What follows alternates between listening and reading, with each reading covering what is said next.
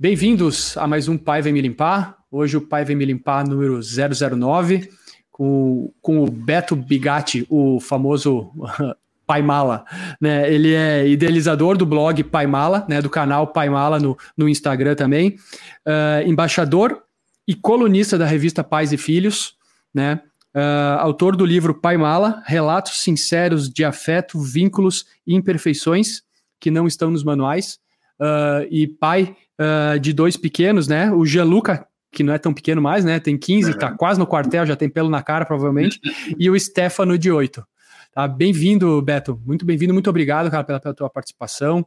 Cara, tem um cara muito simpático, um cara muito solícito. Uh, é sempre bom bater um papo com, com alguém que quer trocar uma bola com nós sobre esse assunto aí, trazer e, e agregar para nós aí. Eu agradeço o convite, muito bacana estar aqui. Eu gosto de projetos assim novinhos, assim, né? Tem, eu já conversei com vocês antes, sei que tem muito gás uh, e uma pauta legal, então é um prazer estar aqui. Ah, legal. Obrigado. Pai Mala. Pai Mala. Então tá. Eu, vou, eu já vou começar com a minha teoria do porquê Pai Mala. Né? Na minha, na minha, na, que na verdade não é uma teoria, né? Eu não sei por que, é Pai Mala e eu quero saber por que, é Pai Mala. Mas, cara, eu, eu vejo com o Nenê, que chegou agora, é, aliás, ontem ele fez 10 meses, né? Exatamente ontem ele fez 10 meses. Cara, a gente, eu, enquanto pai, né, uh, eu faço muita palhaçada para ele. Eu faço muita palhaçada. Então eu faço umas palhaçada, né? Tu, tu não te, a gente não, se, não sei se a gente se liga, mas o quão bobão a gente fica, né? De situações assim de, de palhaçada. E o bebê, quando, principalmente quando ele começa a interagir, cara, é mágico, assim, é uma delícia, né? Ele começa a interagir, ele ri, ele faz. Agora, essa semana ele começou, por exemplo, ele, ele tá com um brinquedo, eu peço o brinquedo, ele me dá o brinquedo aí ele quer brincar de volta, eu dou brinquedo de volta, ele ri e tal, então a gente fica fazendo essa palhaçada. A minha teoria é que a criança vai crescendo, ela vai amadurecendo, ela vai ficando, né, obviamente, uh, uh, mais uh, a, a, a, a, par do que está acontecendo no mundo e a gente continua bobo, a gente continua fazendo as, as, as, brincadeiras bobinhas. Por isso que meu pai é meio abobado, por isso que meu avô é meio abobado, por isso que, sabe, eu acho que a gente, a gente deixa de fazer essas, essas de evoluir junto e continua pai, pai meio bobinho, fica um pai meio mala. Essa é a minha teoria, né? Agora me explica, por que, por que pai mala, cara? É uma bela teoria tua e eu vou te dizendo que isso não vai passar, né? Já que eu tenho mais experiência do que vocês, isso tende a piorar, inclusive, com o tempo, né? Cara, assim, o mala tem, eu acho que tem um pouco disso, acho que tu matou a charada, acho que é por aí também. E tem uma coisa assim, eu sou, eu, eu sempre fui muito próximo, né? Sempre quis ser muito próximo dos guris, assim. Uh, então, tipo, quando volta da escola, assim, eu não sou aquele pai que pergunta, e aí, foi legal? E aí o guri diz sim ou não e acabou a conversa. Uhum. Eu fico perguntando o que, que tu fez mais bacana hoje, o que, que foi chato, como é que foi no pátio, o que, que teve. Enfim, isso é um exemplo, assim, mas eu sou um cara muito que está sempre muito em cima. Esse estar muito em cima, às vezes é muito chato para eles, né? Que quer tá deu, né? Larga, vaza. Sim. E aí, e, eu sou, e claro, eu sou chato com outras coisas também. E aí veio, na real, o Gianluca, que é o meu mais velho, já fez 16, viu, Marco? Só para atualizar. Ah, opa, 16. E ele. Então ele, ele sempre ele diz, bateu um container, tu não é mal, tu é um container. Beleza. Dizem quando era mal. Aí quando eu fui batizar o blog, eu disse, bom, né? Vai ter que ser, né? Vai ter que ser o pai mala. E aí até hoje o Gianluca uh, quer royalties e, e quando eu vou. quando eu vou reclamar de alguma coisa, ele diz: Tu só tem o um blog por minha causa. E assim, ah, clássico. então, né? E errado ele não tá. Sim, é, não, mas e aí que tá, aí a gente já engata, engata outro, outro assunto. Uh, o, o blog, uh, tem o teu canal no Instagram, uh, provavelmente tem, a, tem a fanpage no, no, próprio Facebook, né? Mas o blog acho que é o, foi o, o, o movimento inicial para te entregar conteúdo, para te conseguir decupar a respeito de diversos assuntos, é por causa deles, né? Não, e virou teu e virou teu projeto, né? Esse é a tua, é. a tua vida. Cara, assim, uh, a paternidade foi no livro, né? Depois nós vamos falar sobre o livro, mas no livro eu defendo uma frase que eu uso ela sempre, que é o poder transformador da paternidade. E mais do que um sloganzinho ou uma frase feita, assim, é um, é um sentimento que eu tenho muito forte dentro de mim, porque é o que aconteceu comigo real, assim, né? uh, foi a paternidade que me fez aceitar, entender, me reconectar com uma série de coisas, né? Que estavam latentes aqui dentro, estavam por ali, mas estavam meio dispersas, meio, meio soltas. E quando eu viro pai, uh, meio que umas conexões vão sendo refeitas, assim, sabe? A gente começa a reavaliar coisas. Uma delas, né? Eu não sei se, se você sabe, quem está nos assistindo, mas eu tenho uma deficiência física, né? Eu não tenho uma mão. E, e apesar disso estar tá relativamente bem resolvido na minha vida, uh, quando a Lu engravidou, eu pude perceber que não estava tão tranquilo como eu imaginei que tivesse, entendeu? Uhum. E aí eu uhum. comecei a ter muitos muitos medos. Porque que eu vou fazer um parênteses aqui rapidinho sobre uma pessoa com deficiência para vocês. Uhum. A gente meio que passa a vida inteira uh, ouvindo que a gente não é capaz, que a gente não pode, que isso não é para nós, uh, que eu não devo, que eu não vou conseguir. E, e, as pessoas têm isso, elas não dizem literalmente essas é, coisas. Não é, não é, eles não dizem assim, ah, tu não pode, mas é, fica na entrelinha. Fica, Exato. Fica na, é o, que é pior, o que é pior Exatamente, é, é isso que eu ia dizer. Isso. É pior, porque quando tu é direto e tu diz, bah, cara, tu não vai poder fazer tal coisa por tal motivo, tu pode rebater. Mas uhum. quando é uma coisa velada, quando é um senso comum que a pessoa deve ah, ser. Tu vê... ah, é. né, ela não pode fazer uma série de coisas, não, e não vai poder casar, não vai poder ser feliz, não vai poder ter filho. Porque aí tu começa a juntar esses nãos que tu recebeu na tua vida, e quando chega num momento como esse, que é, uhum. tu vai virar pai, entendeu? tu come, aquilo tudo volta. E aí eu voltei com esses medos, assim, né?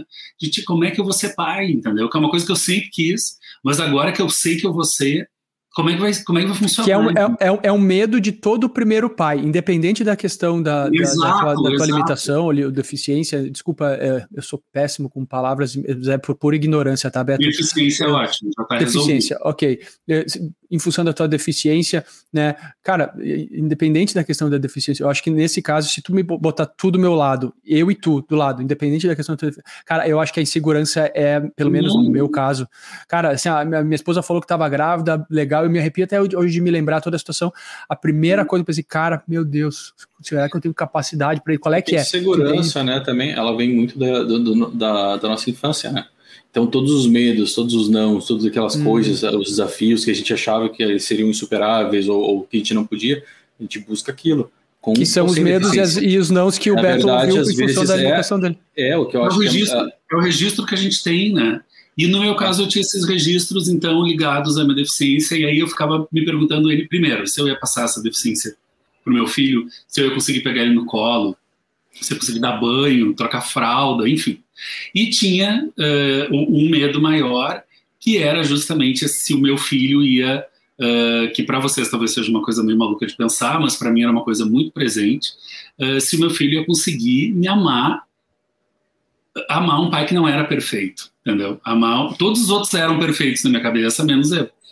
E aí, por que, que a paternidade então ganha esse, esse papel tão uh, imenso assim na minha um divisor de águas na minha vida? Porque além de ser um papel fantástico, né, ser pai, uh, os, o, eu, eu, com a experiência, com o dia a dia, eu começo a entender que sim, eu posso ser amado pelo meu filho exatamente do jeito que eu sou. Claro. Cara, se tu for parar pra prestar atenção, todo pai é deficiente, entre aspas, em algum, alguma, alguma situação, tu entende? Porque ninguém é perfeito, cara. Todo claro. mundo tem alguma, alguma falha em algum aspecto. O teu caso específico, visual, né? Uhum. Tu vê que não tem uma, uma, uma mão, no caso. É, de nascença, né? Tu nasceu assim e tal, enfim. Mas, cara, uh, eu não sei. Eu, acho eu que. Acho, é...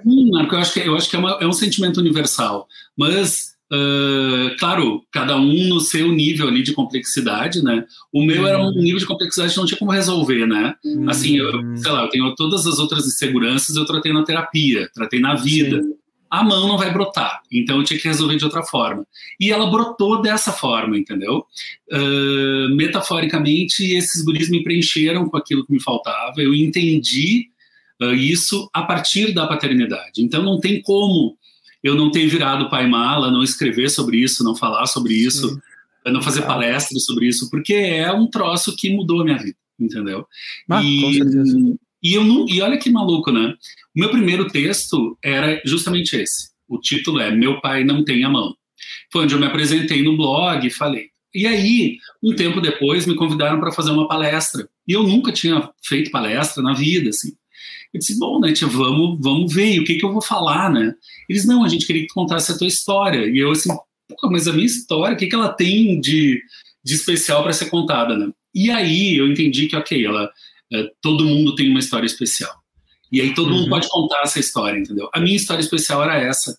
E aí eu contei isso, que eu agora falei resumidamente para vocês, falei nessa primeira palestra. E aí foi muito maluco. Primeiro que eu descobri uma paixão por subir num palco. Por oratória. E, pô, me, me, encantei e nunca mais parei. Uh, e a outra porque eu consegui ver naquele dia uh, a quantidade de, de, de pessoas que eu toquei. Por quê? Porque todo mundo, é isso que vocês falaram, todo mundo tem alguma deficiência, todo mundo tem algum, alguma coisa que está segurando, o, o, impedindo o crescimento, a felicidade, entendeu? O que for. Sem razão, porque eu, eu não precisava ter tido filhos para entender que eu era um cara como os outros, com uma ou duas, três ou cinco mãos, entendeu? Eu já ter entendido isso muito mais cedo. Eu demorei uh, 30 e poucos anos para entender. Beleza, cada um no seu tempo. Mas quando a gente fala sobre isso, quando vocês falam para outros pais que vocês também têm medo, que vocês também erram, que a gente está aqui todo mundo para se ajudar, que ninguém tem uma receita mágica de como ser um pai fodão, uh, aí todo mundo meio que baixa a guarda, né?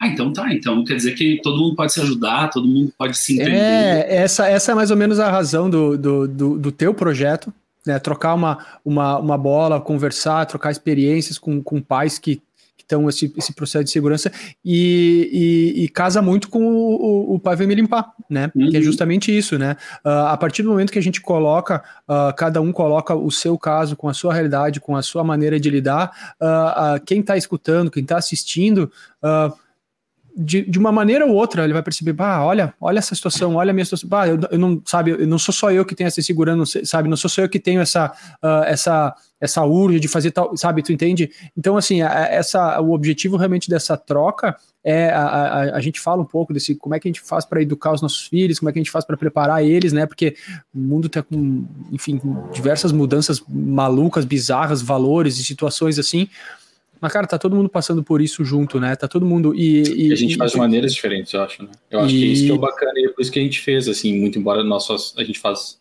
juntos, a gente, eu acho que o mais legal sempre foi a troca de, de, de ideia entre a gente, e, mas aí tem um, o que liga nós três, no caso, agora, e também todos que passaram aqui. Eu acho que, ao meu ver, pelo menos, é transparência. Que é o que tu falou assim, ah, então é bem melhor se a pessoa, que a pessoa diga aquilo, que daí eu posso resolver, ou não, do que, que seja uma coisa velada, né? E eu acho que isso é, aí talvez saco, é um dos maiores segredos para criar filhos.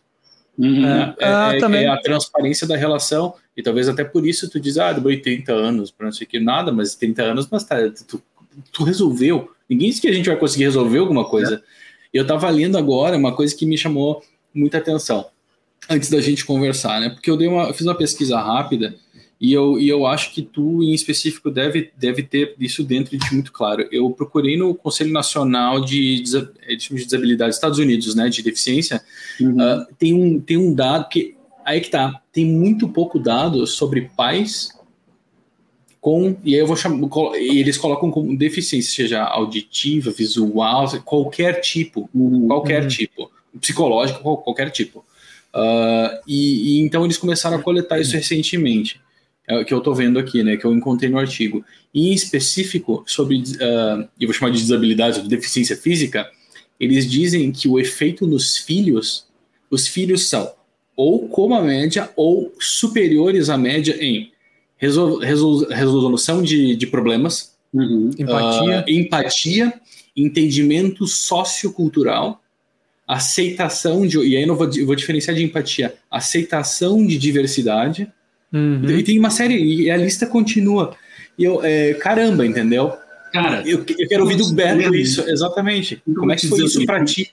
É, então, assim, uh, para ter uma ideia como essa questão da, da, diversidade e da representatividade é importante, que que, que eu vou que, que eu vou julgar uma criança que nasceu numa família de brancos uh, com, sem nenhuma deficiência, sabe, sem nenhum contato com como é que eu vou julgar essa criança, né? Não tem como, entendeu? Mas ela, o mundo dela é aquele, o que ela vê fora disso, ela é estranha.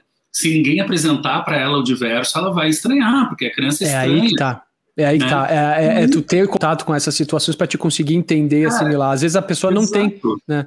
E aí, como é que é aqui em casa? O meu filho de oito, que é o, o meu caçula, ele já me perguntou várias vezes de um tempo para cá, assim, não fala não quando ele era bebê, assim, mas agora ele assim, a gente conversando sobre várias coisas daqui a pouco sobre o assunto, sobre pessoas com deficiência, daqui a pouco ele diz assim: "Ah, tá, mas então tu é uma tu, tu é deficiente, tu tem uma deficiência". Aí eu, ele achou o conceito é isso, porque para ti não. Assim, para ele, que que as, tu não tem nada. Entendeu, cara? Não. Ele é. chama mais a atenção dele, que eu tenho pouco cabelo, do que que eu não tenho a mão, entendeu? Não, peraí, peraí, peraí, olha o respeito. Olha o respeito. que tu, é, tu, aqui, tu, aqui nos três tu é o Sansão, tá? Então, olha só. É, então, é. eu não vou... Eu, só a minha filha diz que eu tenho. Ela olha pra mim, não, tem um monte, pai. Eu não, tá confundindo de pé com um monte. Não. Ele ama, o filho ama a gente, né? É, não. não. Mas enfim, então ele, tu tá entendendo, vocês estão entendendo, ele não enxerga. E eu, então é, é muito louco, mas eu tenho que explicar, entendeu? Uh, então é óbvio que os meus guris e, e provavelmente os, uh, os, os, amigos dele que estão sempre aqui em casa, bom, eles já sabem que existe essa diferença, entendeu? Uhum. A curiosidade é absolutamente natural, né? Isso, isso é outra coisa que eu gosto muito de falar para os pais, assim. Uh, os pais típicos, né, que como se chama, ou seja, sem nenhuma deficiência, com filhos também sem deficiência, eles têm, eles não, gente, nós somos uma geração, eu sou mais velho que vocês, mas assim, nós somos uma geração que não foi educada para a diversidade, para a diferença.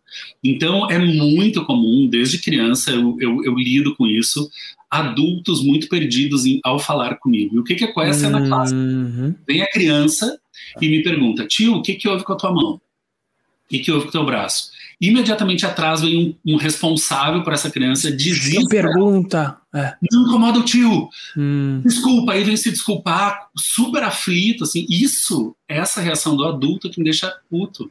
É que não nós somos educados para justamente o contrário, para conformar, né? Não para nem para ser curioso, né? A gente não é, pode. É. Sabe, sabe, Bertel, eu costumo dizer que a gente foi, foi educado para não enxergar, para é. negar a deficiência do outro, a diferença do é. outro. Ah. E, e, isso não é bom, entendeu? Porque se tu nega a minha deficiência, se tu finge que tu não tá vendo, tu tá negando a minha possibilidade de inclusão nesse ambiente, entendeu? Tu sabe que hum. eu vou te interromper por um, mas por um motivo ótimo. Ah, é, desculpa, esse é o meu processo. Eu trabalho, eu trabalho com design e a pessoa lá chuta uma bola, eu não deixo ela fazer o gol e eu faço. Aí eu, depois eu devolvo. Só que agora eu te falo uma coisa extremamente interessante para mim, que, que a gente tocou isso no outro episódio que é o que a gente é educado para, uh, para eu vou dizer para não enxergar, né, que a gente falou, para não enxergar ou para ignorar. E que o meu ponto é, nós não desenhamos nada, nada para, para as crianças. A gente é, a gente finge que elas não existem ou que uhum. elas não, uhum. elas não estão prontas, elas não, elas não atingiram o patamar de ser humano ainda. Elas são crianças. Uhum. Né? A gente que tem que dizer se ela está um pronta ou não. Ponto, em um certo ponto, a gente trata elas como deficientes.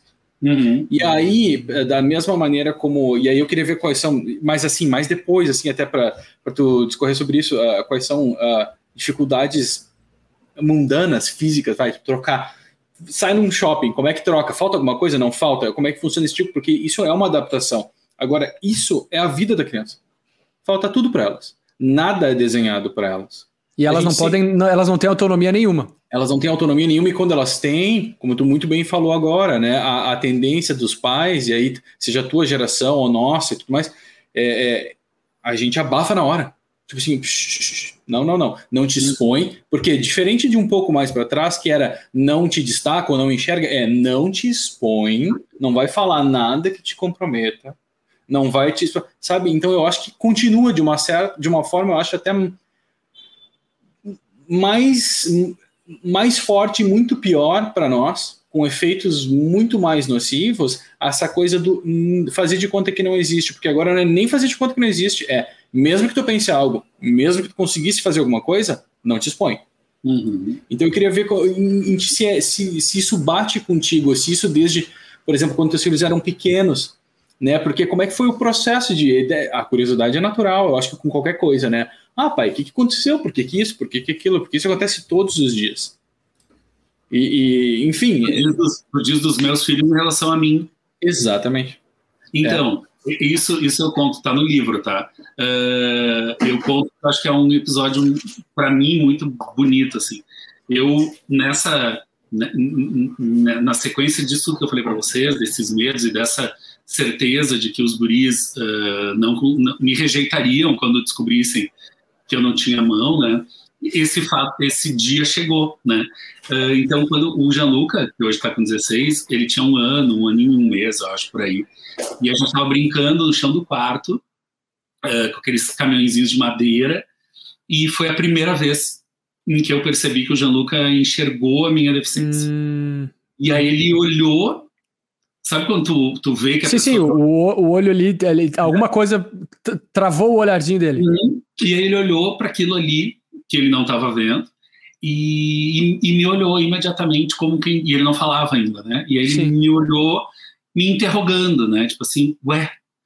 E aí, então, respirei fundo, né? Porque eu tinha preparado uma vida para esse momento. E, e aí expliquei para o João Luca, bebezinho, e eu disse Outra coisa que eu acredito muito, a gente não precisa tratar uh, os nossos filhos como imbecis porque eles têm um ano de idade, a gente pode falar feito uhum. gente. Uh, e aí eu expliquei para ele feito gente, eu disse, olha, o papai nasceu sem uma mão, nasceu com essa mão grandona, e aqui ele nasceu só com os dedinhos, uh, e era isso. E aí ele ignorou absolutamente isso, a gente seguiu brincando. Talvez tu também tenha te sentido um pouco mais, um pouco mais é um processo para ti também, eu acho, né? Claro, tu falar claro. isso com ele, tu Na verdade, é um, um processo mais... muito mais meu do que dele, né? Porque ele tá um pouco na dúvida, eu respondi, Sim. acabou. Agora, aquilo ali para mim era o encerramento de uma história de 30 anos em Sim. que ali estava começando a, a, cicatrizar, entendeu? Uh, mas por que eu estou contando esse fato? Porque então, em algum momento, o, depois do Stefano, quando chegou a vez dele, também entenderam isso, e então nunca Claro, em algum momento, quando eles cresceram, eles quiseram entender melhor como que o pai nasceu sem a mão. Aí eu expliquei, uhum. uh, que é uma coisa que, na verdade, nem eu sei direito, mas, enfim, eu sei que, gente, eu nasci sem, e aí expliquei. Uh, mas aí deu. Porque aí, aí o que, que acontece? Vira um não assunto aqui em casa, tu entende? Tanto Sim. que às vezes eu sou. Não é um elefante na sala, é, é, é tipo é, o, é, é normal, né? Uhum. Isso. E, e, aí, então, às vezes, sou eu que preciso trazer, por exemplo, durante as Paralimpíadas, sou eu que preciso trazer para eles o conceito do preconceito, da diferença, sabe? Porque aí tu precisa explicar para teu filho, isso é bem difícil para mim também. Uhum. Explicar para ele que tem muita gente que acha que uma pessoa diferente, tipo o pai que não tem a mão, ou aquele tio que está na TV que não tem as duas pernas, ou que tem uma paralisia cerebral. Tem muita gente que acha que essa pessoa não vale nada, ou que essa pessoa não pode fazer nada. Então, explicar o preconceito para o filho, eu vou te dizer que é muito mais complicado. Assim como, claro, vale para a pessoa com deficiência, mas vale para o negro, vale para homofobia. É difícil gente... porque ele não tem esse preconceito. Exato, entendeu? Ele não tem, ele não vive na medida do possível. Uhum. Eu acredito que nós não somos preconceituosos aqui em casa, uh, então ele não tem essa vivência. Então eu preciso explicar para ele. E aí, às vezes, não faz sentido na cabeça dele, que bom, né? Que feliz que não faça. Né? É que ele teve a liberdade, talvez, de, de perguntar para ti e teve uma resposta. Talvez ah, e ele seja teve, um grande e, porquê, né, é, do, do, preconceito. E tem a questão da, da convivência também, né? Querendo ou ah. não, é aquilo que a gente falou. A, a, a, gente tem que lembrar que a criança é um canvas branco, né? E a, ela vai sendo preenchida ao, ao, ao, o tempo inteiro, né? Elas são, a gente sabe disso. Uh, de novo, eu sou eu sou o calor aqui, né? Vocês me, me, me interrompam qualquer coisa, mas, cara, é todo dia, toda coisa, tudo, tudo, tudo tá absorvendo, tá absorvendo. Que nem aquela, tem uma piadinha no, acho que é no Reels, tem aquele comediante, agora não lembro o nome dele, que ele diz que a criança é um HD vazio, né? É, a criança é um HD vazio e tu tem que ser o Google, velho. Tu tem que saber Sim. tudo, né? Ele dá uma brincada, né? É ele, ele aprende muito mais com o que a gente faz do que com o que a gente fala para ele, né? Oh, então, é. cara, e eu O exemplo, né? Ou tu tem uma, ou tu não é preconceituoso real, ou não adianta dizer para ele, cara. Ah, não, isso é fato. Isso é fato.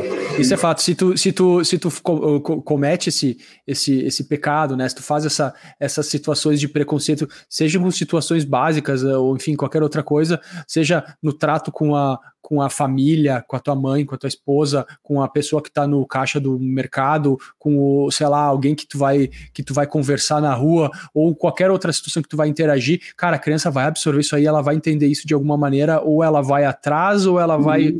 mas, mas, enfim, então assim, é, é, o, o, dar o exemplo, ele é, ele é muito importante. E, e o, o, teu, o, eu estava falando sobre isso que no teu caso, os teus, os teus guris em, em cima dessa questão da deficiência, eles têm um parâmetro né? Eles têm, ou seja, eles entendem que tem uma deficiência, eles entendem que isso não prejudica em nada a maneira como eles percebem o pai dele, como eles amam o pai, o pai deles e como o pai dele uh, uh, uh, é ser humano, cidadão, homem, enfim, nesse tipo de situação.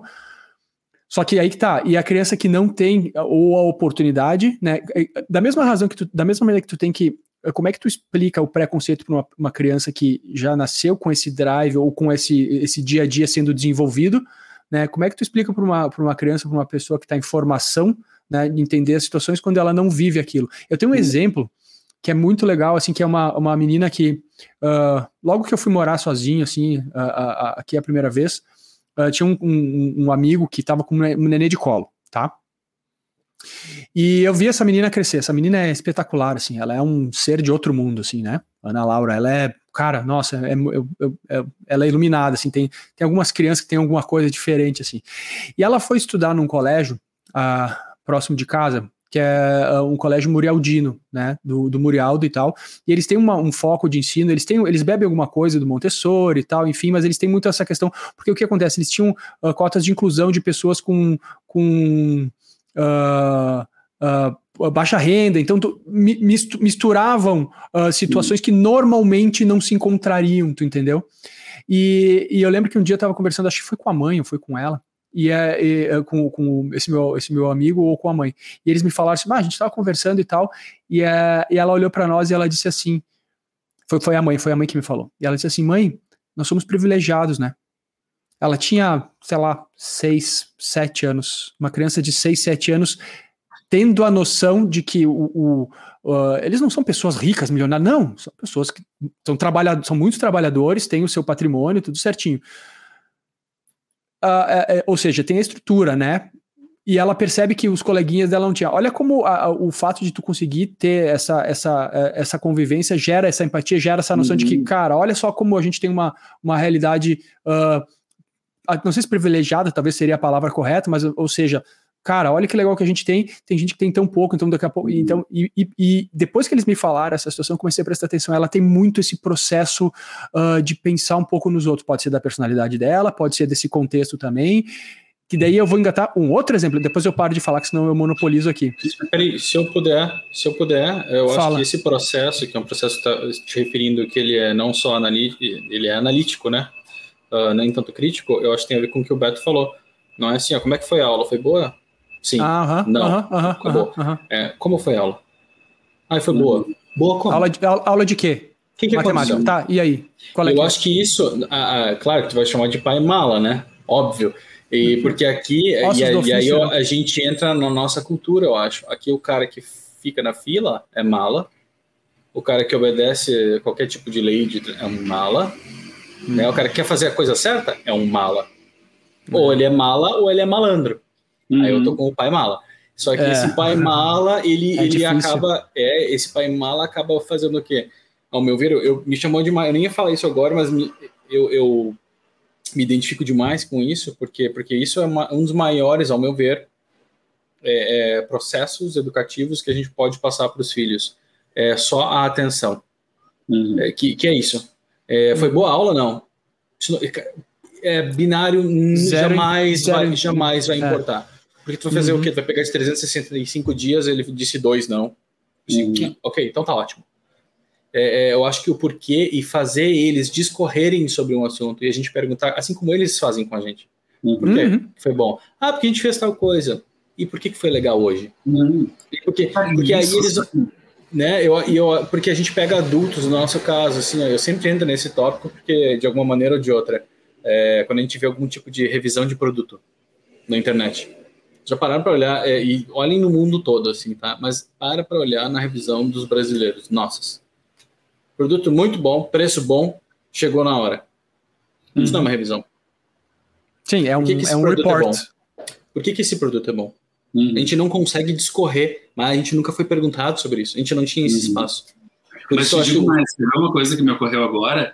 Pelo contrário, quando os pais antigos tinham que te criticar, eles eram detalhistas. Ah. Então, que tu, que tu fazia mal. E aí hoje o que, que o brasileiro faz? Ele realmente faz esse review sintético quando é bom, mas quando é ruim o produto, mas desce o cacete. falha item por item, não é? É, é porque é aquela, aquela É, mas é aquela fase clássica, né? Quem, quem, quem bate não lembra, quem apanha nunca esquece, tu entende? Então, quando, é, quando tu te sente prejudicado de alguma maneira, e as pessoas se sentem prejudicadas por qualquer coisa, né? Uh, uh, elas perdem tempo. Elas, olha só, a pessoa para o que ela tá fazendo para fazer um review negativo e descer o cacete. Eu tava vendo um post essa a semana. propaga uma, o ruim em vez de propagar o bom, né? Ver só era uma isso mulher, é um processo curioso. Exatamente. É, não sei quem foi que, que postou, cara, mas eu, me chamou muito a atenção a situação. Ela, a mulher fez um review negativo no Airbnb, no Airbnb porque no, no descritivo do imóvel. Não, eu acho que só pode ser brincadeira, cara. Só pode ser No descritivo do imóvel tava que era de frente pro mar, mas uh, chegava, sei lá, 8 da noite, ela tinha que caminhar muito na areia para ir no mar. Acho que é. Aí o cara botou assim, cara, ela, ela botou um review negativo por causa da maré. mas é. é, é Pela falta de entendimento, né? Não é bobagem. Ah. É a, vê só, de novo, a falta de entendimento, a falta de disposição. Eu acho que é absurdo, cara, isso aí. É eu acho que isso aí o cara tava brincando, é. cara, óbvio, né? Mas assim, é que é tão absurdo que é, é, é pode ser real, entende? E aí a gente fica nessa questão. Tá, beleza. Uh, como é que a gente consegue trabalhar isso na cabeça da, da gorizada também, né? Só continuando aquele assunto que eu tava falando, para vocês terem uma ideia da capacidade de, de, de se colocar. É, por que, que eu acho que, que essa menina é fora da casinha? Tem ela, tem o irmão e tem o, o priminho, que estão sempre juntos, tá? São esses três estão sempre juntos. Aí no final do ano, acho que faz uns dois anos, antes da pandemia até, eles iam pra praia e eu comprei aquelas arminhas de água, sabe? Que, que bomba água e fica. Uhum. dá um jato de água. E uh, eu dei para eles de presente, até falei pros pais, falei assim, ó, se fodam vocês aí na praia, eles vão molhar vocês toda hora, o tempo inteiro, mas deixa eles brincar. Eles deram risada, óbvio, né? E foi isso que aconteceu. Eles estavam vendo TV, tipo, os guris lá, molhavam eles. Mas assim, tem mais um outro primo que tava, que foi junto com eles pra praia. Cara, ela pegou, ela, ela deu a arma dela pro outro primo. Meu, que criança de 7, 8 anos abre mão do seu brinquedo pra, pra, pra outra criança? Normalmente a criança hum. diz, não, daqui, é, vai querer roubar até a melhor arma, sabe? Então, assim, puta, cara, eu fiquei pensando nessas situações. Eu não sei se é meio é, estereótipo, viu? Mas as meninas, a, a minha faz isso. Não, talvez, é. a gente sempre diz que menina é mais, não sei, não sei, também total estereótipo. Mas as crianças de hoje em dia, eu acho que são muito abertas, cara. E diferente da gente, sabe? A gente tinha que não, brigar. É... Tem uma arminha e cinco crianças. Vai lá, o mais uh -huh. forte fica. Uhum, é, é, porque eram três hum. arminhas, três pistolas d'água com quatro crianças, né? Cara, ela foi lá e deu a pistola pro outro cara. Eu fiquei pensando muito sobre isso aí. Eu falei, cara, que processo evolutivo, né? Que cabeça. Daqui a pouco ela percebeu assim: ah, talvez eu nem gosto tanto disso. É, e ele tá querendo brincar muito, ele que pega minha arma, tá, esse tipo de coisa. Mas, cara, uma criança ter essa capacidade, é, pode ser da personalidade, pode, pode ser da criação, pode, tem tudo isso, né? Mas uh, tem também, eu acho que essa questão do contexto e ela conseguir entender o que tá de fora. Tem um, um documentário no Netflix que eu vi, agora não lembro o nome, que é. Ai, eu deveria lembrar para falar essas coisas, até porque. Mas é, é, é o seguinte: é, é um cara. É, eram, foram três gêmeos que foram separados no nascimento. Tá, é aqueles documentários ah, meio. Esse. Isso, é. Aí, na verdade, assim, era um cara, aí ele tava indo pra não, faculdade. Coisa, desculpa te interromper, coisas do Bora lá. mas a pessoa amadora, né, nunca fez, nunca participou de um podcast, não botou para carregar o note. Então, tá. eu vou vocês vão falando, eu tô ouvindo. Eu Bora lá, vai lá. Não tomar. Vai lá, vai lá, vai lá. E os, é o seguinte, era um cara, ele é um gurizão, ele tava indo pra faculdade, Aí ele estava chegando no dorm, né, lá nos Estados Unidos, né, tem aquele dormitório e tal, ele estava chegando e as pessoas foram, com... não, ele foi no colégio, no high school, e ele estava chegando, não, era no, no, no, dorm, na faculdade. Aí ele estava chegando assim, e as pessoas vinham cumprimentar ele, as pessoas vinham dizer, e aí, meu, como é que tá? As, as gurias vinham abraçar ele, e ele falou, cara, mas eu não sou uma pessoa muito popular, eu não sou. O que está acontecendo? Aí um cara pegou e falou, meu, cara, tu, tu foi adotado? Ele disse, sim. Então, velho, tu tem um irmão gêmeo. Aí, em resumo, cara tinha um irmão gêmeo que foi separado na adoção, eles não sabiam, e tinham, eram, os caras eram idênticos. Aí viraram caso de, de jornalismo, foi, foi para os programas e tal. Cara, quando os caras foram ver, receberam uma ligação, tinha um terceiro. Eram Muito três, louco. eram trigêmeos que foram separados no nascimento. Só que aí que tá a questão. Por que, que eu tô entrando nesse assunto? Por que, que eu tô trazendo esse, essa história?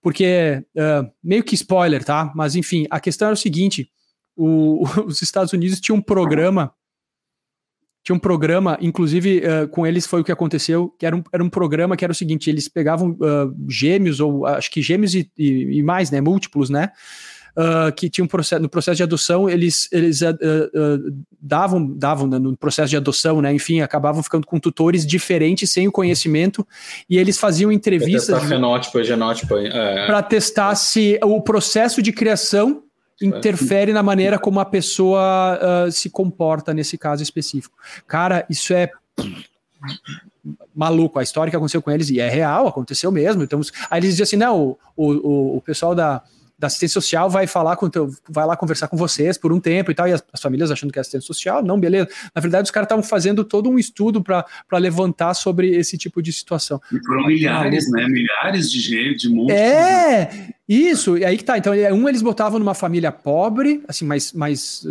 né, limitada economicamente, uma família classe média e outro numa família mais rica. E eles queriam ver como é que era esse processo, como é que se desenvolvia a personalidade dessa criança, dessa pessoa em função do ambiente. Será que o ambiente determina como é que a pessoa vai e tal, enfim? Então, quando a gente está falando dessa questão da menina, do meu amigo ali, ou a gente está falando dos teus filhos, é isso que eu estou pensando, né? Será, né, uh, levando em consideração agora esse, esse documentário que eu vi, que é só isso? Acho que não, né? Não é isso, mas... Mas, Beto, deixa eu vi que tu ia, eu te cortei, mas é, é, faz parte só a mesma coisa só. Só pensando alto. É, o teu caso, vê só, o teu caso, é, é, a tua deficiência, ela é tua mas diferente de uma, digamos assim, situação econômica que prejudica a todos da família, tu passou por essa experiência. Uhum. E aí os teus filhos, uh, eles convivem contigo, mas eles não têm essa deficiência. Isso uhum. tu encarou já, pelo menos depois de passar desse primeiro momento, isso tu encarou isso como algo positivo para eles? Ou assim, que tu não esperava que fosse positivo? É como se tu pudesse fazê-los passar por um, um desafio Tu mas sabe, sem. Sabe que, na verdade, essa tua pergunta nunca ninguém me fez, assim, então estou pensando enquanto eu respondo. Talvez a questão da deficiência fosse muito mais um processo meu do que da família ou dos guris, entendeu? E eu é que precisava resolver isso comigo. E aí eu resolvi. Então, em relação a eles, eu acho que é, é, é bacana no, do ponto de vista deles conviverem com a diferença, entendeu? Exato. Uh, deles, uh, por exemplo, o Gianluca fez um. Eu até publiquei. Assim, eu tomei a liberdade de ler. Vai falar do texto que ele escreveu? Isso. Então, ah, te, por isso que eu te fiz essa pergunta, porque eu tomei a liberdade de ler o texto, eu achei maravilhoso o texto dele, e esse texto não poderia ter sido escrito por alguém que não né? não tem estabilidade. Não passou por isso. Mas então, então pensando assim, o que é o texto, né? Para quem não leu, é, o nunca tinha que fazer um trabalho de produção textual para a escola e era sobre uh, preconceito e diversidade. E aí ele escreve sobre mim e ele só me trouxe o texto depois estava pronto, né? Então não não teve influência minha indicando o tema para ele. E basicamente ele diz ali que ele descobriu através de mim como as pessoas podiam ser más, hum. como as pessoas podiam ser preconceituosas e, e que, obviamente, ele né, não concordava e não entendia isso. E aí ele falava sobre inclusão e outras coisas, e aí ele acaba dizendo que eh, ele me amar não, era, não é inclusão. Ele me ama porque eu sou o pai dele. Uhum. Que casualmente não tem uma mão, mas ele me ama por isso. Né? Mas que todo o resto sim é inclusão, e enfim, aí ele vai por esse lado. Então, acho assim, é óbvio, né? É, eu acho que eu trago uma vivência para essa família diferente, né? Muito provavelmente se a Luciana tivesse casado com um cara com várias mãos, eles não teriam esta vivência. Teriam outras, né? Mais ricas ou não, mas enfim.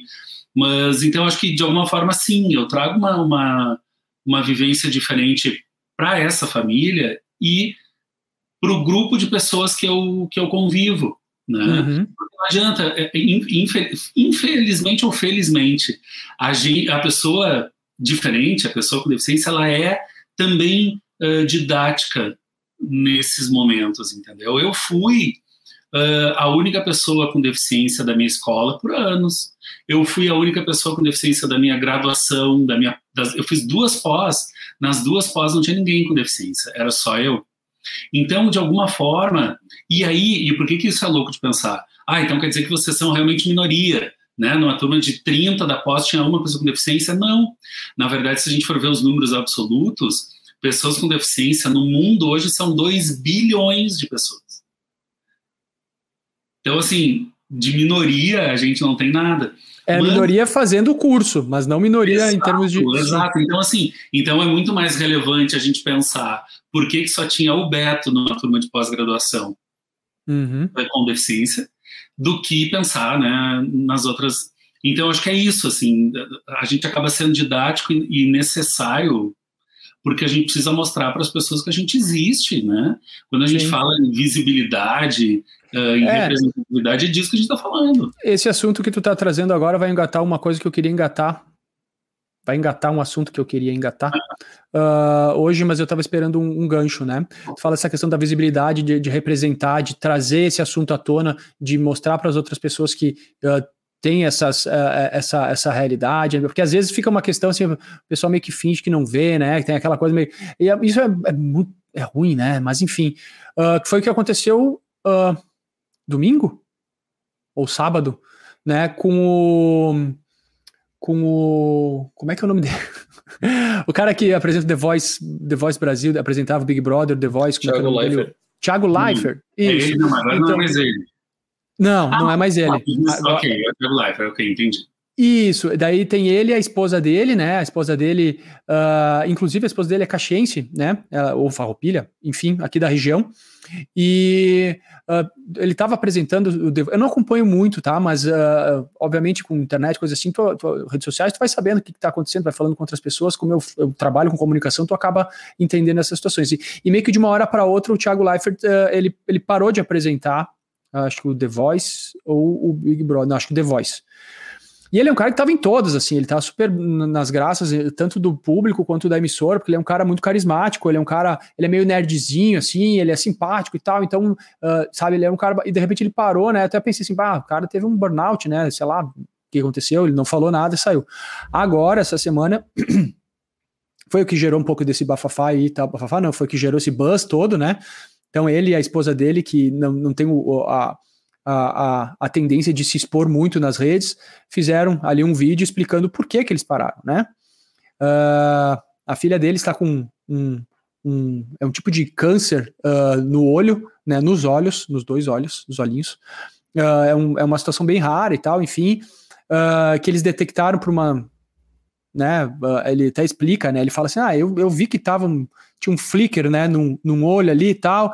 A, a esposa falou assim: não, imagina, tá vendo? Ela falou: não, olha. Aí eles foram ver e realmente ele tem, tem um, um um, um, processo cancerígeno ali, canceroso, enfim, câncer, enfim né, uh, no, no, nos olhinhos e ela tá passando pelo processo. Então, quando isso aconteceu, obviamente o mundo todo caiu, que é um medo que fica, que é latente de todos, né? Eu até mandei a, a mensagem para o Berté, acho que foi no domingo, né, Berté?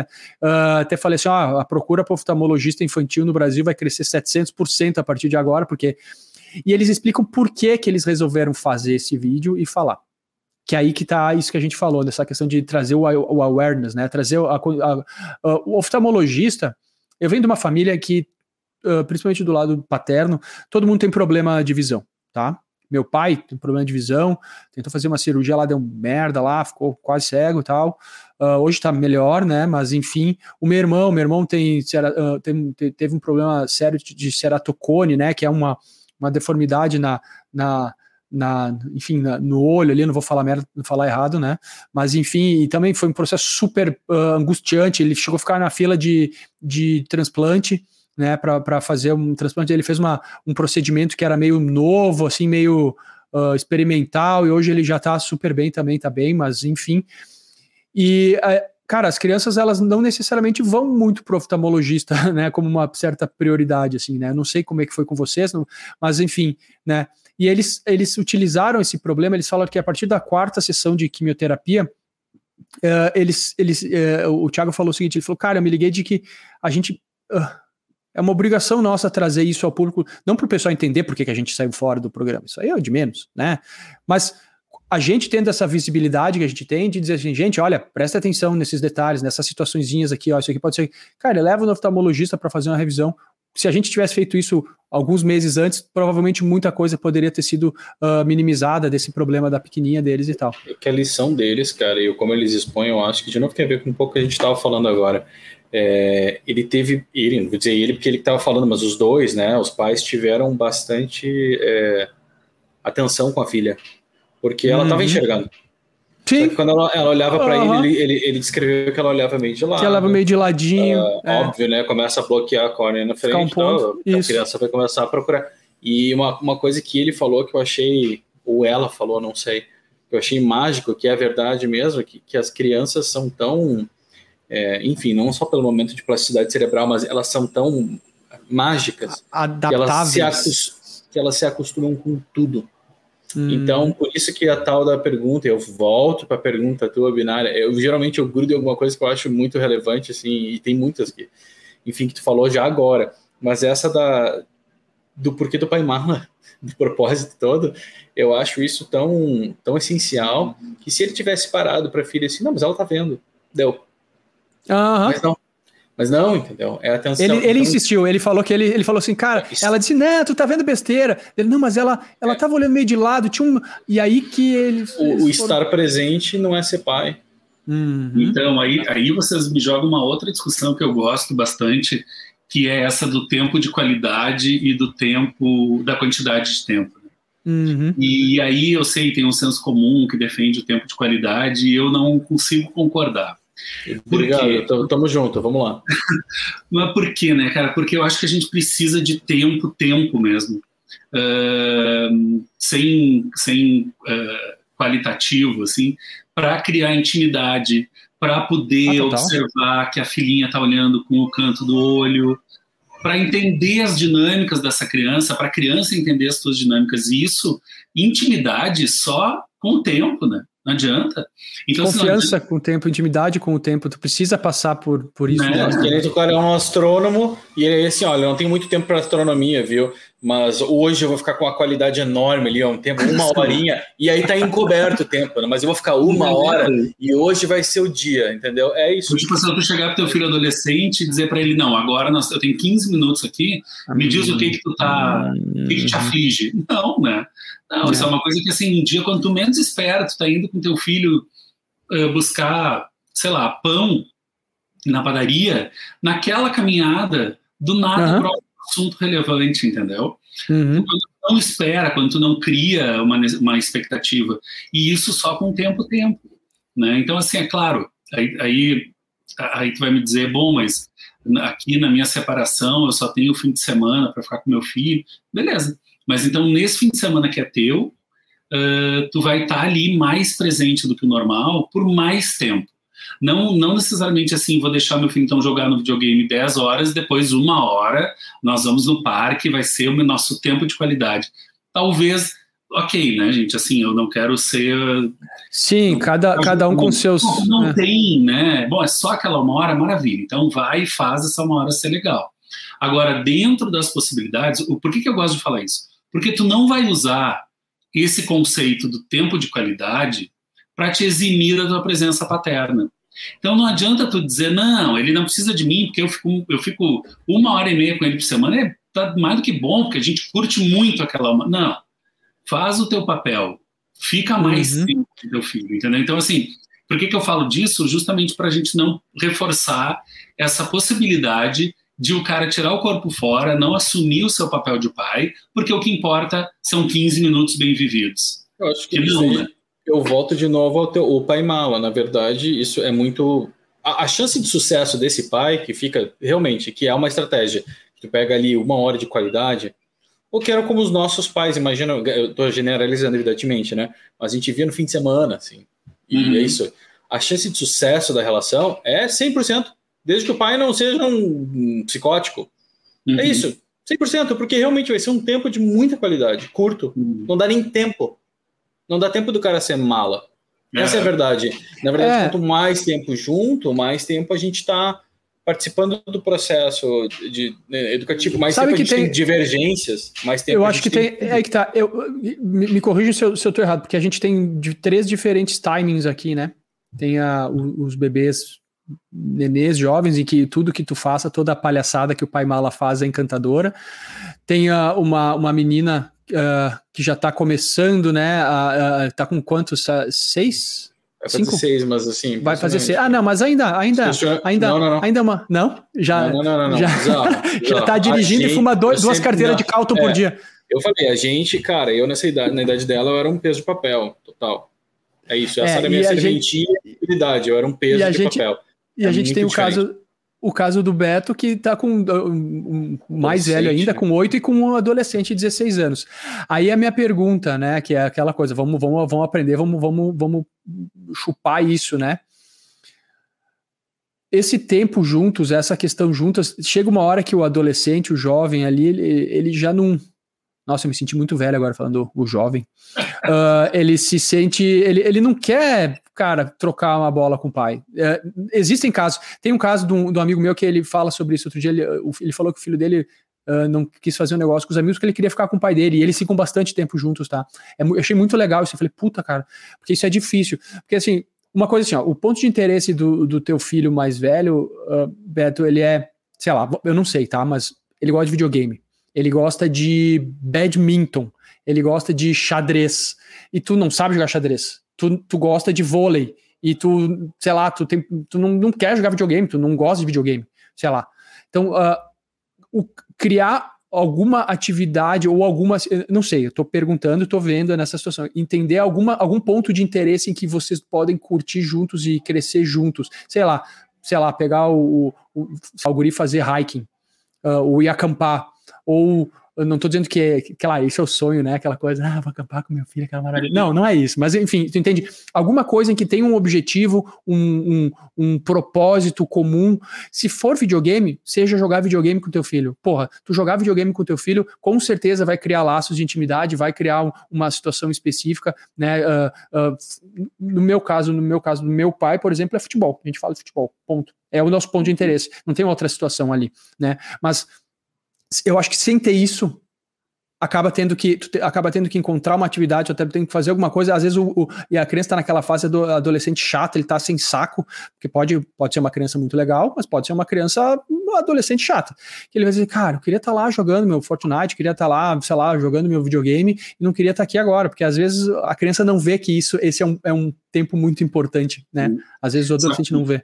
Até vou te dizer, que às vezes quem não vê que esse tempo é muito importante são os pais, né? Porque não uhum. adianta, né, cara? O adolescente, ele é outra coisa, né? Ele, nós já fomos adolescentes, né? Aliás, isso para mim é fundamental para o pai de adolescente. Ele uhum. precisa uhum. se lembrar de quando ele era adolescente. Ah, que vergonha, meu Deus, quando eu era adolescente, não, não cara, posso, não posso me lembrar mais disso aí, tenho vergonha.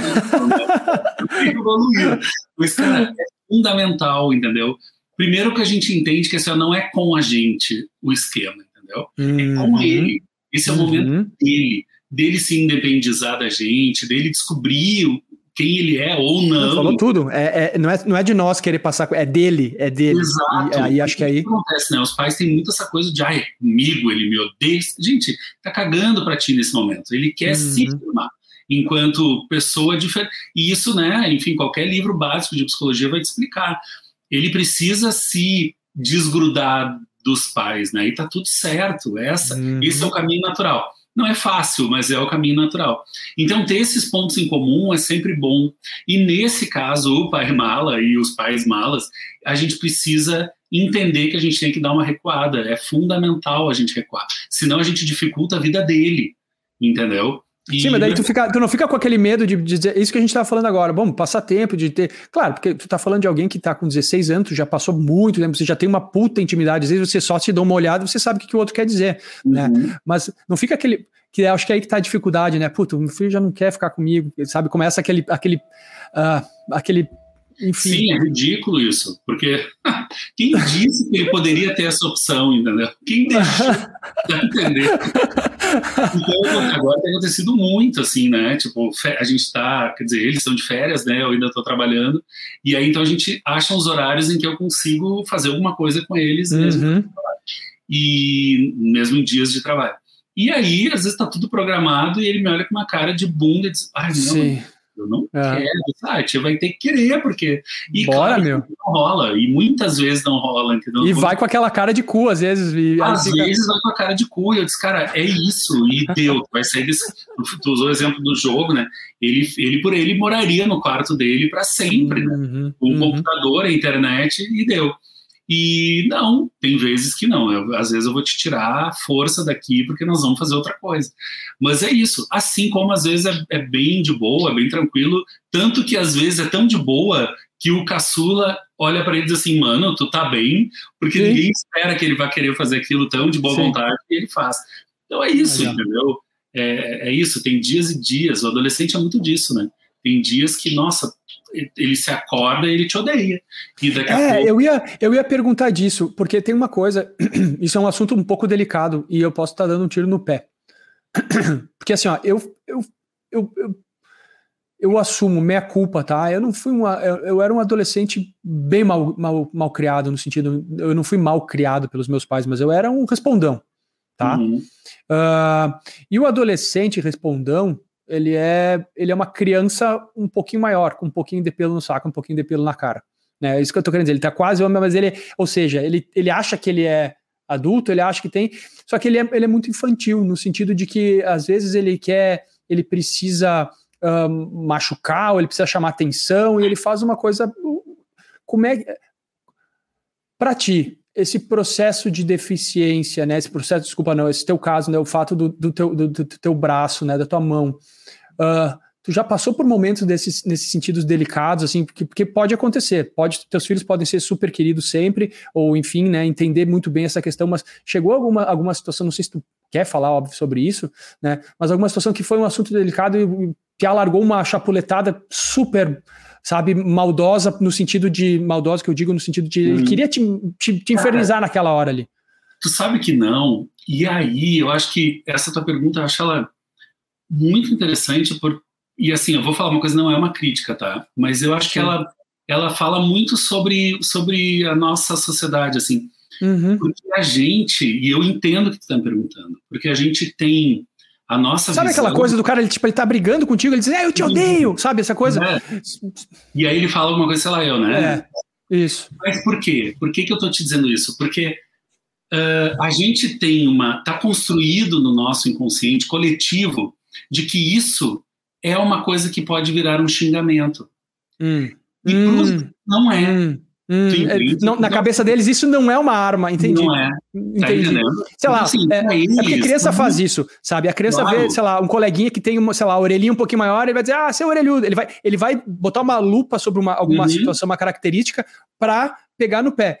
No, é. O que tu tá falando Mas, faz então, muito sentido, porque então, para eles não tem isso. Não existe Exato. isso. Mas eu então, tive já relatos, olha que engraçado, relato de um, de um grande amigo meu aqui e de comentários assim que fizeram uma criança fez para filha no caso e super maldoso. Assim ó, para maldoso e, e, real mas para machucar então, eu não sei se não acontece, assim, é, talvez... Não, mas é... acho que até acontece, mas não, o que o Beto está dizendo é que, no caso dos ah. filhos dele, eles não percebem isso como uma situação que possa ser usada, eles vão ah, machucar de outra maneira. ponto, claro, claro. Ele vai, ele vai machucar de outra não... maneira, ele vai dizer, ah, tu não joga nada videogame, tu é isso, merda, te odeio, entendeu? mas ele não vai falar disso. Esse lado de uhum. coisas que para eles são realmente ruins, entendeu? Sim, mas entendi. isso não é. Isso é, não é. Essa é a essência do que nós estávamos falando até agora. Exatamente. É. É, isso é, talvez passa muito do processo que assim, tu também não, não te vitimizou, né? Tu não usou isso como uma ferramenta de manobra em nenhum momento. Uhum, porque não é. Então, não acho que, de novo, é, a relação é muito é, transparente, então aquilo não existe mesmo entre vocês. E não existe de uhum. fato mesmo, né? É, é, é muito Mas por isso que eu disse que eu, eu entendo a, a, pergunta do Marco, porque ela faz sentido claro, nesse claro. contexto que a gente vive. Mas claro. no meu contexto familiar, com os guris, não, não, não faz. Não é, não é, um, não é uma, uma alavancada, eu entendi. Por Exato. isso que eu disse, se ele, se ele for uhum. mal criado nesse sentido, se ele for infantil nesse sentido, ele vai fazer. De gordo, de careca, É, sei lá, de qualquer outra coisa. Exato. Que é uma coisa que talvez saiba que talvez te incomode ou que seja um, um, alguma situação diferente. O fato do, da deficiência do Beto não é um. Não é não é. Simplesmente é. não não tá enraigado nele nessa situação. Entendi. Entendi. Legal, cara. Puta, que, que baita exemplo de, de vida, Beto. Baita exemplo de, de pai, né? Da maneira como, como tu lida com teus, com teus guris ali. Eu, eu venho acompanhando desde que a gente começou, uh, começou a interagir, né? A gente até comentou um pouquinho nisso em off. A gente começou a interagir por uma, por uma coincidência, né? Eu passei alguns dias no, no Estribo Hotel Estância, um abração para o Bruno, para a Vanessa que estão ouvindo ali agora, certo? Eu acho que estão ouvindo, não sei se eles estão ouvindo ainda, mas enfim. E uma semana depois, eu acredito, a minha esposa, uh, pelo fato de a gente ter, ter procurado no Instagram, ou dado uma olhada nas fotos no Instagram e tal, apareceu o material do Beto, e ela que me indicou o Beto, né? Então o Beto foi super querido ali, respondeu uh, de bate-pronto assim que viu a mensagem, né? E, e, e, está aí conversando com nós. Cara, estamos fechando uh, uma hora, né? Então eu queria aproveitar, uh, agradecer a, a, tua presença, agradecer o teu papo leve, cara, a tua, a tua capacidade de, de entender a, a as perguntas ali, enfim, né? Uh, disponibilizar esse teu tempo. Obviamente, agradecer a, a, presença do Berté também, né? Que tá, tá meio corrida, o dia a dia ali é, cada vez é, é mais complicado. Nada, eu tenho que me segurar só para não largar mais pergunta agora pro Beto. Tá me segurando. Cara, agora agora eu já entrar num assunto que ia entrar mais pelo menos meia eu tô hora. Cheio, a gente eu tô cheio. livro. E como é que começou o processo? Oh, assim, cara, a gente é, é a gente, é, assim, é, ó, a gente tem essa. A, essa... a, gente, tem que marcar, a gente tem que marcar um, um episódio 2, assim. Né? Dois, vamos, exatamente. Nós, nós vamos, dois ou três, Beto, com certeza eu vou, eu vou entrar em contato contigo para voltar. Isso, cara. O processo é. de não só assim, internalizar, resolver uh, os, os, problemas, os desafios, mas aí tu pega e compila eles em algo que alguém consegue cara, que, aproveitar e verdade, usar. Na verdade, tem uma coisa muito feia de ser dita, mas que pode ser dita a escrita ela é um ato muito egoísta, né? Hum. Porque a gente se resolve escrevendo. Então, assim, uh, junto com a terapia, com a vida, tudo, escrever é um grande instrumento de cura, né? E hum. aí, ou seja, o cara tá sendo sacana, né? Porque ele tá fazendo uns textos para ajudar ele próprio, e bom, na esteira ele acaba colaborando com o leitor é, também. Falando, falando de psicólogo e tal, é um troço bem freudiano, né? Ele diz que não existe nada, todo mundo é egoísta em tudo que faz, né? Nesse sentido. Ah, Mas, cara, no, é, é, o, teu, o teu processo de escrita, tu escrever o livro, ele foi, um, ele foi um processo de, de, de autoconhecimento, de troca, obviamente, né? E fazer disso uh, algo que seja positivo para outras pessoas e para ti também. Eu acho que nada mais é, natural exato, que isso. é essa, né? É tipo, é, assim, ele, quando, quando eu decidi transformar o que eu, o que eu já vinha escrevendo num livro, eu disse, bom, vou ter que pegar isso aqui e fazer com que faça sentido para as pessoas, mais do que faz hoje na internet, né? Então, preciso construir uma linha do tempo, nem foi linha do tempo, na verdade, mas uma linha de raciocínio que leve uma, uma crônica a outra e que, de alguma forma, isso tem algum significado para quem está lá em casa lendo, entendeu? Por quê? Porque agora ele deixa, deixou de ser uma coisa minha, né? Isso é muito maluco. Uhum. Quando tu faz um livro, que enquanto tu está publicando na internet, tu ainda tem uma fantasia de que aquilo ali é mais teu do que do leitor. E uma fantasia trouxa, mas enfim, tu ainda tem essa ilusão. Mas quando isso vai para um livro, e o cara leva para casa, e o cara leva para praia, quando ele uhum. empresta para um amigo, deixa de ser teu, entendeu? Aquilo ali é uma coisa nossa. E aí não é só dele também, é nosso, porque aí tem uma troca. Uh, muitas conversas começaram depois do livro, depois de, de, de leitores. Sim, uh, até as suas palestras e tal. Uhum. Então, cara, então isso é, isso é muito mágico, assim, porque é real, assim, né? Não é um papo para inglês ver assim. É uma troca que funciona muito, entendeu? E esse é o lado bacana. Tu deu o exemplo do Thiago Leifert, né? Claro, sim, sim, sim sem querer me comparar ao exemplo que eles deram com aquele vídeo, mas assim, dentro do meu universo, da minha bolha, assim, também é, é, é o papel. É, foi por isso que eu trouxe o exemplo do Thiago Leifert. É, tu trouxe, uh, tu tá trazendo uma luz sobre esse ponto que às vezes as pessoas não falam e não tem Exato, um precedente. Né? Cara, né? E, e assim, eu falo, eu falo muito sobre, até um tema que a gente nem tocou tanto aqui hoje, mas assim, sobre o afeto, né? Hum. E na dificuldade dos homens entenderem que o afeto uh, não compromete a masculinidade deles, entendeu? E aí aqui tem mais é. papo para três episódios, né? Sim, Mas, com certeza. É, o quanto isso ainda é um, um impeditivo para o homem brasileiro exercer. Cara, eu, eu lamento demais isso, velho, porque uma das melhores coisas que tem é, essa, esse processo de afeto, esse processo do abraço, do beijo, do carinho, do toque. Cara, sério, é uma troca de energia para os dois lados. Exato. E eu acho que quem não tem essa capacidade, ou que, não, ou, ou que tem esse bloqueio, está perdendo uma fase, uma, uma situação muito importante. Uma oportunidade para trocar. Dois É. Puta, deixa, eu, é, deixa eu aproveitar só uma coisa. Eu preciso perguntar isso, não adianta. É, eu fico curioso. Uh, se tu pudesse, Beto, tu, uh, assim, porque eu estou aproveitando o, aproveitando o tema, enfim, é, é, inclusão, né? Se tu pudesse listar, ou não listar, ou qual é o maior desafio ou os maiores desafios uh, que, que um pai com deficiência encontrou até então?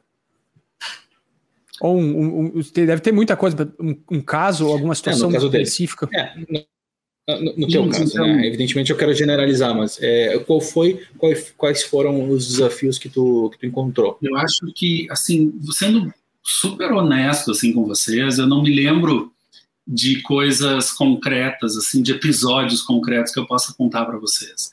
E aí eu acho que por quê, né? Porque eu acho que de novo a gente vai para aquela coisa da, da, do preconceito velado. Uhum. Uh, então, assim, eu, por exemplo, quando até hoje adultos vêm se desculpar e fazem aquele alarde todo porque o filhinho perguntou, e os meus filhos estão juntos vendo essa cena, é uma coisa que me machuca demais, assim. Porque então toda essa construção que eu tenho desde o nascimento deles, de mostrar que eu faço absolutamente tudo, que eu sou um pai como os outros, uh, que eu sou um homem como os que, enfim, que a vida está aí para a gente ser vivida do jeito que a gente for, do jeito que der. Toda essa minha construção vai para água abaixo quando vem um, uh, um cara estúpido, apavorado, se desculpando porque a filhinha dele perguntou por que, que eu não tenho a mão. Tu entende? Uhum. Porque aí eu tenho que explicar para o meu filho, porque os guris ficam, claro, agora o João Luca é maior, ele já entende, mas eles ficam assustados olhando aquele adulto, entendeu? Sim. Se ele está se desculpando, o que, que meu pai tem que eu não entendi? Uhum, uhum? Uhum, uhum, então, então, isso talvez seja um grande desafio para mim. Uh, e aí eu acho que eu posso falar, assim, pelas pessoas com deficiência, de uma forma geral, essas barreiras têm nome para isso, né? Que é a barreira atitudinal. São as piores barreiras que uma pessoa com deficiência pode encontrar. Porque uhum. Né, um cadeirante sem uma rampa adequada, sem um acesso adequado, é, é também é super limitador. Mas a, a, essas, essas barreiras atitudinais, elas são culturais, são históricas. Então, isso para reverter tem um processo longuíssimo pela frente. Uhum. Num cenário onde a gente não discute esses temas, onde os governos não colaboram com, com a matéria da inclusão, isso tudo só vai tornando o processo mais difícil, mais delicado, entendeu? Vai criando pequenos, pequenos rachaduras, né? Exatamente. Uhum. E, e, e, na verdade, as grandes barreiras difíceis de vencer são essas. É a atitude do vizinho, do porteiro, da, da professora, entendeu? Do amigo, do colega de trabalho. Essa, eu, eu tive cerca, quer ver uma coisa? Não na paternidade, mas eu tive uh, cenas, assim, de, de pessoas que me aconselharam durante a vida que são chocantes. Então, vou te dar dois exemplos só, assim, rápidos, que não tem a ver com paternidade, só com a minha deficiência. No trabalho, eu sou, né, vocês estão vendo que eu me, sou super comunicativo uhum. no trabalho, e sou italiano, então, como vocês, eu falo com as mãos também. e aí, no trabalho, a gente estava num curso de formação de lideranças, coisas assim, e aí a gente tinha que apresentar lá alguma coisa. E eu fui apresentar. Quando acabou a minha apresentação, um colega meu me chamou num canto e disse assim, bah, deixa, deixa eu te dizer uh, uma coisa, assim, tenta não mexer o teu braço, o que eu não tenho a mão, né? Porque senão a gente olha só para ele e não presta atenção no que tu tá falando. Ou seja, esse cara, ele, ele tem a certeza de que ele está me fazendo uma gentileza. Vocês entendem? Sim, sim, sim, sim, sim. O, na. Em essência, ele não, ele não tá fazendo. Sim, a ignorância esse é um caso. Outro caso que também achei muito peculiar era um cara que tinha uma ótica do lado da nossa casa, quando eu era menor, na casa da mãe, e ele era um cara super diferente, assim, um cara muito bacana. Até o dia que ele veio, ele disse, ah, não sei, e eu usava óculos, né, agora não uso mais. E aí ele veio me dizer, ah, Beto, a gente tem que achar uma, uh, uma armação band-aid para ti. Eu disse, como assim? Não, tem que ser uma armação bem chamativa, porque a gente chama hum. a visão das pessoas para essa tua área e elas não enxergam a tua deficiência. Mas por que, que eu estou dizendo isso, né? E vou dizer para vocês que mesmo já tendo passado tantos anos, ainda me dói contar essas histórias. Porque a gente foi educado para esconder a deficiência. para ignorar a deficiência, achando, acreditando que a gente está sendo gentil. Entendeu? Isso é Sim. é muito louco, isso é, um, isso é o dever de vocês, que não têm deficiência alguma, se abrirem para essa discussão e entenderem que, sim, vocês precisam, uh, num universo de pessoas que não foi educada para a diversidade, vocês vão precisar achar o tom, cada um de vocês, uhum. vocês que estão nos assistindo, para lidar com a deficiência do outro. Não, e é por isso, e é por isso que tu tá aí, né, Beto? É essa, aquilo que a gente conversou uh, ali no início, e a gente já vem falando isso uh, em outros capítulos, né? Cara, a gente quer experiências, uh, pontos de vista, maneiras livres de pensar, para ajudar não só a gente que está conversando contigo agora, dessa maneira muito despretensiosa, né? mas, quiçá, outras pessoas que estão participando, uh, uh, escutando e assistindo esse nosso podcast, uh, a entender esses pontos de vista. Puta, a gente falou com uma mãe solo, a gente sabe, falou com, com um atleta, falou com um cara que é pai uh, solo também. Agora tem o, o, Beto que tem uma deficiência e como é que isso é percebido por ele, né, dessa maneira ou pelas pessoas ao redor e como é que a gente faz. Que nem tu falou assim, ah, o pessoal o cara que foi falar aquilo, com certeza ele achou que ele estava fazendo uma coisa boa. Mas aí que tá, a, a desinformação faz tu cometer essas, esses, uhum. esses atos, né, de um preconceito ou, ou, ou, situações que não são bacanas, né? Então vamos se informar né? Vamos, vamos tentar entender, tu, tu, trazendo esse assunto aqui. Pessoal, gente, quem puder, leia o livro do Beto, cara. Leia, uh, uh, tem a ver com paternidade, tem a ver com a questão do, do afeto, tem a ver com essa questão uh, da, da, de como trabalhar essas percepções e a insegurança que o Beto trabalhou tão arduamente para conseguir né, contornar. Então, cara, Pai Mala, né, é o nome do livro, tem um, um, uma, uma outra linha do, do livro. O subtítulo, é... sabe, o subtítulo gigante que é isso. mais tempo na mídia, né? Porque aí as pessoas. Mas é isso aí. Tu ganha, tu ganha, tempo de mídia, né? Relatos sinceros de afeto, vínculos e imperfeições que não estão nos manuais. Então, galera, né? Uh, Maravilha. Para fazer um jabá para o Beto aí, eu acho que vale muito. Tá? Uh, sigam o perfil dele no Instagram, né? Arroba Paimala, tem o blog dele, deem uma olhada, cara, o conteúdo muito bacana. Uh, Beto, eu queria te agradecer novamente, para a gente finalizar aqui, já chegamos no minuto e dez. Queria te agradecer a tua, a, a tua presença, a tua a, a maneira uh, muito bacana com que tu coloca as tuas ideias e que tu, que tu foi uh, despendeu esse tempo para nós, para o nosso podcast, para as pessoas que estão assistindo e estão escutando. Tá bom? Obrigadão. Fala, fala, Berta, que eu já ia. Não, para acabar, a gente acaba sempre no, no, no, bom humor aqui. A gente precisa do relato do, do que aconteceu. Assim, ó, geralmente a gente pergunta um fato que engraçado que te fez rir demais, assim, é que teus filhos te fizeram rir. Pode ser o mais novo, porque o adolescente dificilmente te faz rir, imagino eu. uh, né? Mas uh, eu, eu vou começar hoje, enquanto hoje, tu pensa. Ah, se tu já tem um, vai. Então. Um hoje. O que, que acontece? Eu vou falar uma coisa que talvez eu perca, perca seguidores. Mas eu. Estamos aqui todos para isso. Então, eu, eu basicamente, eu, eu, vocês estão vendo que eu sou esse cara perfeito, né? não, gente, não, não. Mas assim, eu tenho um grande defeito. Eu arroto. Opa! E aí a Lu fica muito brava, então, para preservar o casamento, eu tenho evitado. E só que aí os guris, obviamente, acham legal, né? Então, eu já, já expliquei para ela, é uma forma de ser divertido, né? Do mala poder ser divertido, os guris acham graça quando eu arroto. E eu nem vou falar, assim, que às vezes eu até consigo falar uma palavra arrotando, é horrível isso. É horrível. Eu fui campeão, não, eu fui campeão no quartel do campeonato de arroto. Informal, mas foi Não deixe então, de seguir. Perdeu uma oportunidade aqui de fazer um campeonato de arroto Boa. live. E aí, perdeu a oportunidade. E aí, hoje, hoje, o Stefano conseguiu dar o primeiro arroto dele grande. E ele adorou, se sentiu assim, Ai, muito. Viu muito do primeiro arroto dele. É, o Lucas, quando eu, dou, quando eu arroto, eu, dou, eu, faço, eu faço uns arrotinhos de brincar, corroborando contigo, entendendo, eu faço tipo, assim, ele, ele se mija de rir, ele adora, ele adora. Então, volta e meia eu dou umas. E, e não importa o que ele tá fazendo, ele tá concentrado em alguma coisa, eu, eu dou um arroto, ele para, ri e dá uma gargalhada. Tomara que ele chegue na idade do Stefano ali e dê um arrotão também. Então. Com orgulho do pai. Então. Mas então, é isso. Deixa eu aproveitar e agradecer o convite. Adorei conversar Legal, com vocês. Estou à disposição para o episódio 2, 3, 4. E, e vida longa ao projeto. Acho que tem tudo para dar muito certo, como já vem dando.